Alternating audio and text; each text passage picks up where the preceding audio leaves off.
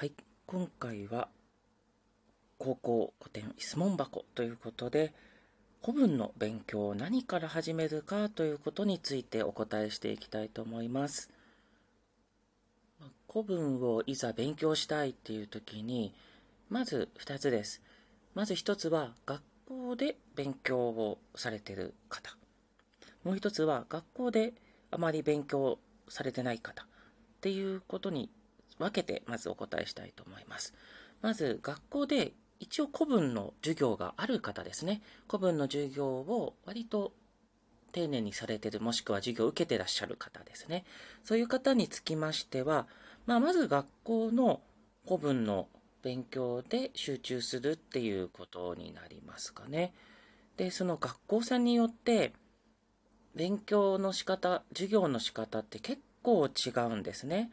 古文をどういうふうに扱っていくかっていうの結構違います。例えば、なんとなくこう楽しくいろんな資料を読み比べたりとか、あとは文章を読んでみたり、音読してみたり、なんかこう、いろんな活動、創作をしてみたりとかいう感じで、あとは現代文とね、ほとんど変わらないような感じで、いろんなアプローチでやっていくっていうところもあれば、とりあえずどんどん訳していく、訳していくってことに力を入れていらっしゃるところもあるし、どんどんその文法や単語について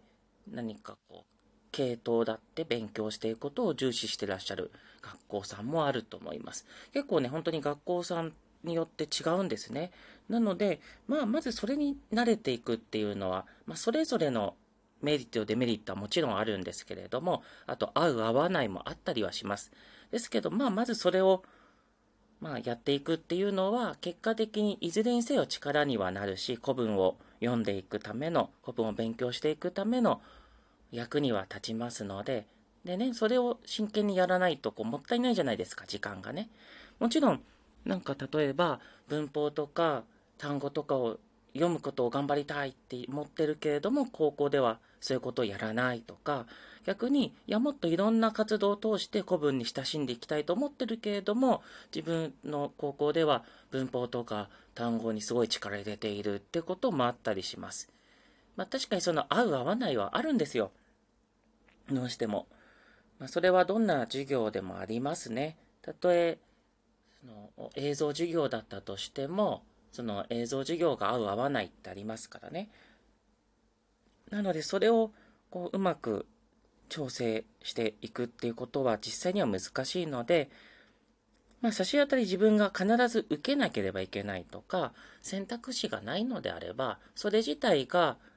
多少自分のスタンスと合わなかったり、自分の要求してるものとか、自分の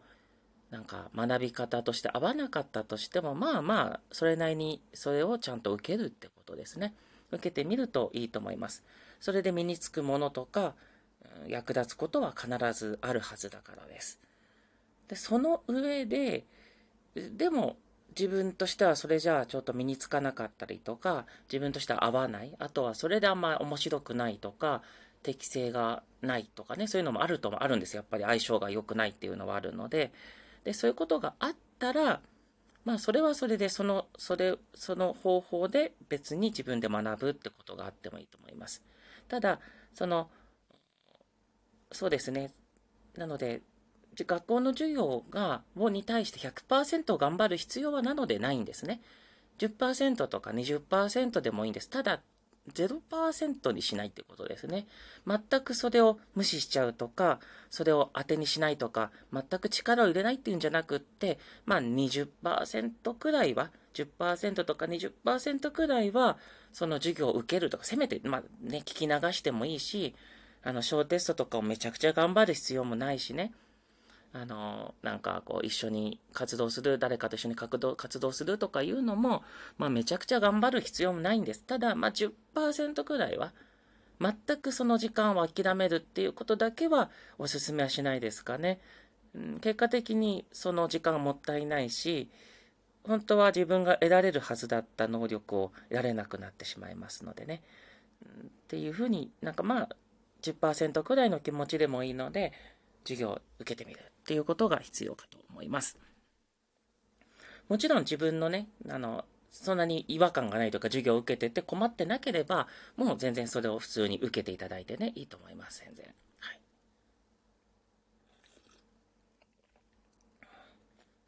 ねちょっと乾燥しますね、冬はね。でですね、えでもしこの高校とかを含めて、まあ、高校じゃなくてもいいんですけれども、古文っていうものを授業でね、受ける機会がないとか、受けたことがない方につきましては、まずはですね、あの市販のテキストなどでもいいです。で、とにかく自分が取り組みやすそうなものを探していただければと思うんですね。何かこの高校生向けのものがいいと思います。もちろん中学校でも古典ってやるんですね。古文漢文もやるんですけど、中学校用だと少し、そうですね、なんていうか、簡単にするようにしてできてるんですね。で、簡単にできるようにしたがゆえに、あの、結構ごまかしというか、大人の事情で、あえて簡単に記してあったりするんですね。単純にというんですかね。で、結果的にちょっと不適切だったり、あの、まあ、大雑把に言うとそういうことなんだけど、厳密に言うと違いようが多すぎたりするんですね。まあそういう要素って高校でもあるんですけれど、例えば研究者が読む上では、ここはもうこういう読み方ができるよとかはあるんですけど、まあそこら辺は高校生だったらこれくらいにしとくかっていうのはあるんですね。ただ中学生向けだとちょっとそれがやりすぎちゃうので、一から勉強する上であれば、特に中学校の積み重ねは必要ありませんので、高校生向けのものでいいと思います。であとはですね、高校生向けのものでなくとも、あの、市販されてるもので役がついている古文の本っていっぱいあるんですね。で、そういうものをちょっと手に取りやすいものから手に取ってみるでもいいと思います。いずれにせよ共通しているのは文章を読むということです。古文の文勉強はまず文章を読むところから始めてみてください。で、おすすめは古典文法とか古文単語とかそういうものからやるんじゃなくって文章を読むっていうことです。いくつか理由がありますが、まず古文を読むことが目的なんですよね。古典の古文の勉強というのは。古文を読めないと意味がないんですね。で、古文を読む上で文法や単語は必ずしも必要ではありません。古文を読む上で文法や単語は必ずしも必要ではないんですね。まあ、これはいろいろ理由はありますけれども、まず古文っていうのは日本語であるということです。なので日本語話者であれば、日本語を話す人であれば、実は分かる部分もかなりあるんですね。で、文法というのも、なく、の知識がなくとも読めます。実際読めます。例えば我々は日本語を話、聞き、書くときに文法というのを特段勉強しなくてもできているわけです。それは他の言語でも同じだと思うんですね。で、その部分が同じ日本語であるっていうこともあって、非常に多いんですね。で、また同時に、実は文法と一口に言っても厳密にはいろんな文法があります。時代によっても変わりますし、それに文法の解釈もいろいろあるんですね。現代の学者の人たちが、ここはこうとも解釈できるけど、こうとも解釈できますよねってことがあります。で、高校で扱っている文法というのは、いわゆる学校文法というものなんですね。で、この学校文法というものは、その、結構矛盾とか怪しいとこもいっぱいあるんですよ。ただ、勉強しやすくするために、それこそ明治時代くらいから学校文法っていうのが結構強引に制定されてきたんですね。で、それで現代語の文法とか古典文法っていうのが、こういうふうに解釈していきましょう。こういう考え方にしましょうっていうのが決められてきたっていう流れがそもそもあるんですね。なので、結構文法っていうのも完全なものなわけではないんですよ。ですからそれを勉強することによってしか読めないわけではないし、それを勉強すれば必ず読めるようになるものでもないんですね。で、そんなに例えば他の英語とかの勉強するものに比べると文法を学ぶメリットはあまり大きくないと言っていいと思います。なぜ学ぶかというと、その文章を読むときの解釈を説明するのに楽だからです。解釈を説明するのに非常に便利だからなんですね。あともう一つは受験で古典文法の問題が出る場合があるからです。これも絶対ではありません。出ないところも多いです。で、文法知識がなくとも解ける問題が大多数です。なので、あまりその文法っていうものはそもそもそんなにやるメリットがないっていうことがあると思います。一方で文法をやるデメリットはかなりあるんですね。一番が古文を嫌いになることです。文法の勉強っていうものがハードルになってしまって、古文の勉強嫌だなとか、古文読みたくないなっていう気持ちにつながってしまうことが非常に多いんですね。これはもうものすごいデメリットです。古典古典を勉強する上でものすごいデメリットになってしまうので、いや、それは避けたいので、なので、私としては、まずは、文法はやらない。あとは単語ですね。確かに、現代語とは違った意味で単語が使われることっていっぱいあります。現代では使われなくなった単語もありますが、それだけでもない。先ほど申し上げましたように、結構現代でも使われている用法、単語いっぱいあります。現代の解釈で十分読めるものいっぱいあります。で、さらに、ある単語の意味もめちゃくちゃいろんな意味があるし、あとは文章の内容によっても変わります。で、単語帳にはこの3つくらいの意味があるけれども、この文章だとちょっとその3つでもなんか合わない感じがあるから、ここではこう解釈した方がいいなんてのもいっぱいあるんですね。非常に多いです、そういうものっていうのは。特に受験で出てくるような文章っていうのはマニアックなものが多いんですね。学校の教科書で出てくるようなもの、テキストで出てくるようなものも出題されることはもちろんあるんですけれども、まあそうじゃないものもいっぱいあるわけですね。で、結果的に、あまり一般的ではない意味でよ使われている単語なんてもいっぱいありますから。なので、あんまりそれも細かく気にしすぎてもしょうがないのも実際あるんです。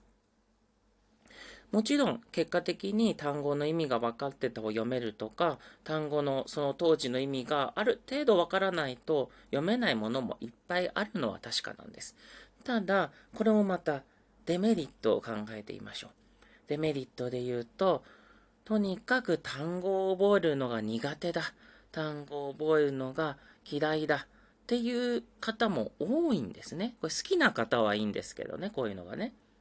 英語の勉強とかも一緒ですけどね。好きな方はいいんですが、あまり好きではなかったり、性に合わないとか、気に食わないとかね。あとは、なんか、苦手だっていう方は、まあ、それをあまり頑張りすぎちゃう。そっから入っちゃうと、やっぱりこれも最大のデメリットである、古文が嫌いになってしまう。っていうことにつながりますので避けたいんです。で、そうなると、市販のテキストなどだと意外とですね、やっぱ文法とか単語にまつわるもの非常に多いんですが、あまりそういった要素が多くないとものから始めていただくのがいいと思います。なので、なるべく文章を読むものですね。文章を読むっていうところの経験から古文の勉強は始めていただくのがいいと思います。古文の読み始め、いろんなものがありますけれども、まず、もし自分が読んでみたいジャンルがありましたら、そのジャンルについて、まあ、これは他の時間でもお話はしております古文の古典のジャンルですね。古文のジャンルについて、漢文のジャンルについても別なところでお話ししておりますけれども、なんかここでちょっと気になるなってジャンルがあったら、そのジャンルの勉強の文章を読んでみるといいと思います。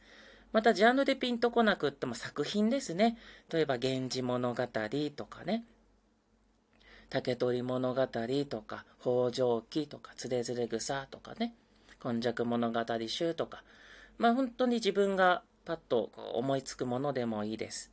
あとは本屋さんに行って、本屋さんでたまたま見つけたものでも結構です。そういった興味があるものを読んでみるところから始めるといいと思います。で、もちろん、例えば、最初のうちは古文にこだわる必要もありません。古文の訳だけをどんどん読んでいくっていうのも実はこれ非常に古文読解上役に立ちます。役に立ちます。全然古文読まなくてもいいです。訳だけで結構です。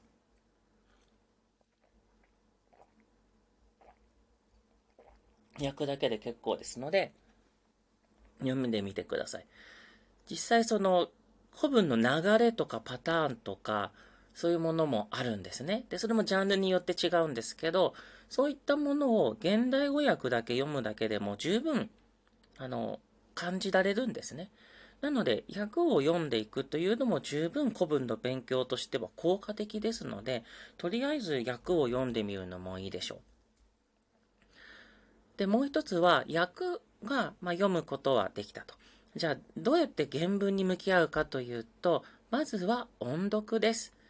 とにかく発音、声に出して読んでみてください。で、もしちょっと声の出し方わからなければ、NHK とかでもいいですね。えー、何でもいいので、その朗読の音声を手に入れてみるといいと思います。まあ、この、ポッドキャストでも少し朗読もだんだんやっていきたいとは思っていますけれども、その、ある程度読んでいる人の、古典を声に出して読んでる人のものを参考にしていただけると、読み方とか雰囲気がわかるかと思います。古文というのは歴史的仮名遣いってもので書かれていて、で、その当時の発音ではなくって、現代風に少しアレンジして、現代の我々が読みやすいように発音したりするんですね。なので、少し書かれている文字をそのまま発音してないところがあるのも確かなので、少しそこら辺不安になることもあるかもしれませんが、まあ、あまり細かいところは気にせず、とにかく声に出して読んでみる。それだけでも十分古文の響きとか、その単語の切れ目とかですね、あと文章の雰囲気がちゃんと感じられますから。なので、内容を現代語訳で感じて、まあ、それ内容と展開ですね。そういう流れとかそういったものを感じていただいて、で、音声で声に出してみることによって、その雰囲気とか、その、響きっていうものを味わっていただくと。非常にこれ、この2つっていうのが、まあ、究極的な古文の力ですね。非常に大事ですので、それをやっていただくといいかと思います。で、それらが、まあ、苦にならないような形、もしくは逆にそういったことがあまり苦になる、逆に苦になるような方もいらっしゃるかと思うので、場合によっては、まあ、3つ目の手段としては、現代語訳を見ながら古文を追っていくってことですね。丁寧に訳を読みながら、あ、ここはこういうふうに訳すんだっていうのを見ながら読んでいくっていうなので、最初に手に入れていただくテキストは、まあ、これは問題集であったり、本、書籍とか文庫本でもいいんですけれども、現代語訳がついているものをお選びになるとよろしいかと思います。あの、テキストによっては、現代語訳がついていないとか、あとちょっと現代語訳が見にくかったり、あとは注釈しかついていないっていうものもあるかと思います。なので、あの、見やすいものですね。古文をの現代語訳と本文を見返しやすいような、そういうテキストを選ばれるといいと思います。で、問題集などで言うと、問題集もですね、あの、これはまた別な項を立てて、おすすめのテキストなどもご紹介はしたいと思うんですけれども、ポイントは文章が書かれていること。あとは、現代語訳が見やすいこと。で、現代語実はないテキストなんかも稀にありますので、現代語訳があって、それが見やすいもの。で、あと、解説があまり細かすぎないものがいいと思います。あの、テキスト系っていうのは、特に勉強を始める方っていうのは、読む量とか詳しさが少ない方がいいです。なるべくもうざっくり、雰囲気、とにかく流し流しでもいいから、なんかこう、見通せるようなものがいいかと思いますので、文章もなるべく短くとか、うん、あまりその負担にならないような、で、細かいところまで気にせず、とにかくやってみるっていうことですね。なので、おすすめとしては、まず、学校の勉強などで授業などが受けてらっしゃる方、受けられている方については、それをまずしっかり、しっかりというか、まあね、あの、捨てないということですね。全く無視することなく、まあまあ、最低でも10%くらいは、ちょっと、受けよう、受けるつもりでやっていただくと。っていうことと、で、まあそういったものをプラスアルファやりたいとか、もしくはそういうものが、そういう機会がない方につきましては、文章を読む、読めるような教材を用意していただきまして、で、一つには現代現代語訳を読む。もう一つは音読する。で、まあその辺もできた人、もしくはそういうものだとちょっと合わないよっていう方は、現代語訳とその原文を照らし合わせてじっくり読んでいくっていうことをやっていかれるとよろしいかと思います。まずはそういったところでとにかく勉強始めてみるってことですね。初めですので、まずはそのあたりからやってみるといいかと思います。